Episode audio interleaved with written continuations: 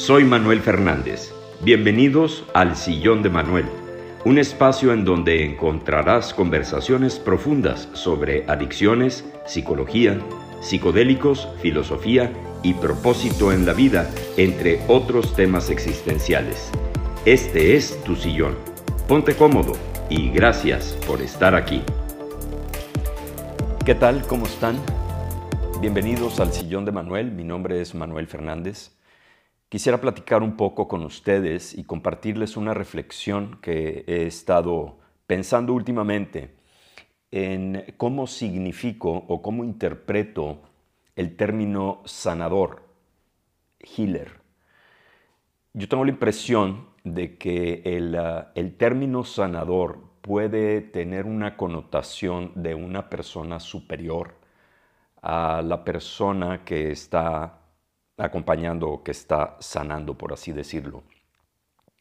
Como si fuera un eh, maestro iluminado o ascendido que con la imposición de las manos puede curar a la gente. Y no dudo que eso exista, que existan personas que con el contacto puedan ayudar a la gente. Sin embargo, siento que el término está un tanto idealizado, eh, porque la realidad, como yo lo veo, como yo lo significo, es que todos los seres humanos somos sanadores. Desde el momento en que llegamos a este planeta, que el alma escoge llegar a este planeta, y si nos quitamos esa venda de amnesia elegida, el simple hecho de acompañarnos o de estar en esta tribu ya te convierte en un sanador. La Pamela Cribe, que es una escritora eh, a la cual me he referido muchas veces, dice que todos somos trabajadores de la luz. ¿Qué significa ser un trabajador de la luz? No es otra cosa más que estar en contacto con una energía superior, con una inteligencia superior y no nada más estar haciendo contacto con la mente o con el ego. Eh, llegar a ese ese estado de comunicación o de contacto con una inteligencia superior, con Dios, como cada quien lo, quiera significar, o lo que le llamamos Dios o el universo, y observar que tenemos un ego y que todos somos un ego, nos puede facilitar la vida porque ya no tenemos esa sensación de separación, esa sensación de que estamos solos en este mundo entonces, volviendo al tema de, ser un sanador, el hecho de que una persona acompañe a otra persona, literalmente ya lo convierte en un sanador. Y en esta dialéctica, en este diálogo que se hace con la otra persona, el sanador, por así decirlo, también es sanado, porque es una energía del corazón que se está compartiendo y no nada más la persona que es el acompañador, por así decirlo, es el que, el que cura o el que sana, sino que también se cura y se sana.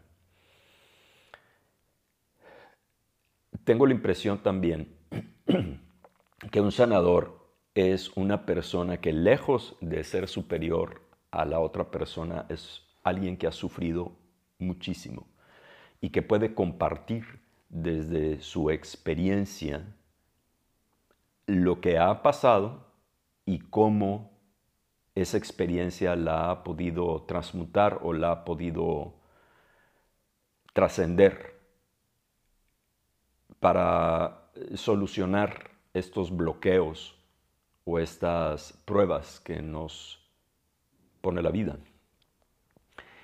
Ciertamente una persona que se dedica a sanar, que puede ser, que tenga la profesión como psicólogos o médicos o enfermeras, enfermeros, y que se dedican a sanar a las personas, tienen esa vocación.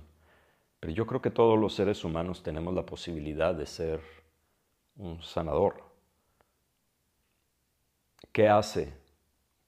¿Qué hace una persona que que ya sea que tenga una profesión como sanador o que simplemente acompañe a otra persona independientemente de su profesión. Escucha y no juzga y no evalúa. Y en la mayor parte de los casos, en la mayoría de los casos, ni siquiera aconseja, no sugiere, simplemente comparte su experiencia. En teoría, podemos leer cualquier cantidad de libros y de corrientes que nos hablan del trabajo del entendimiento o del trabajo espiritual, pero la realidad de las cosas es que lo que sana es la experiencia vivencial.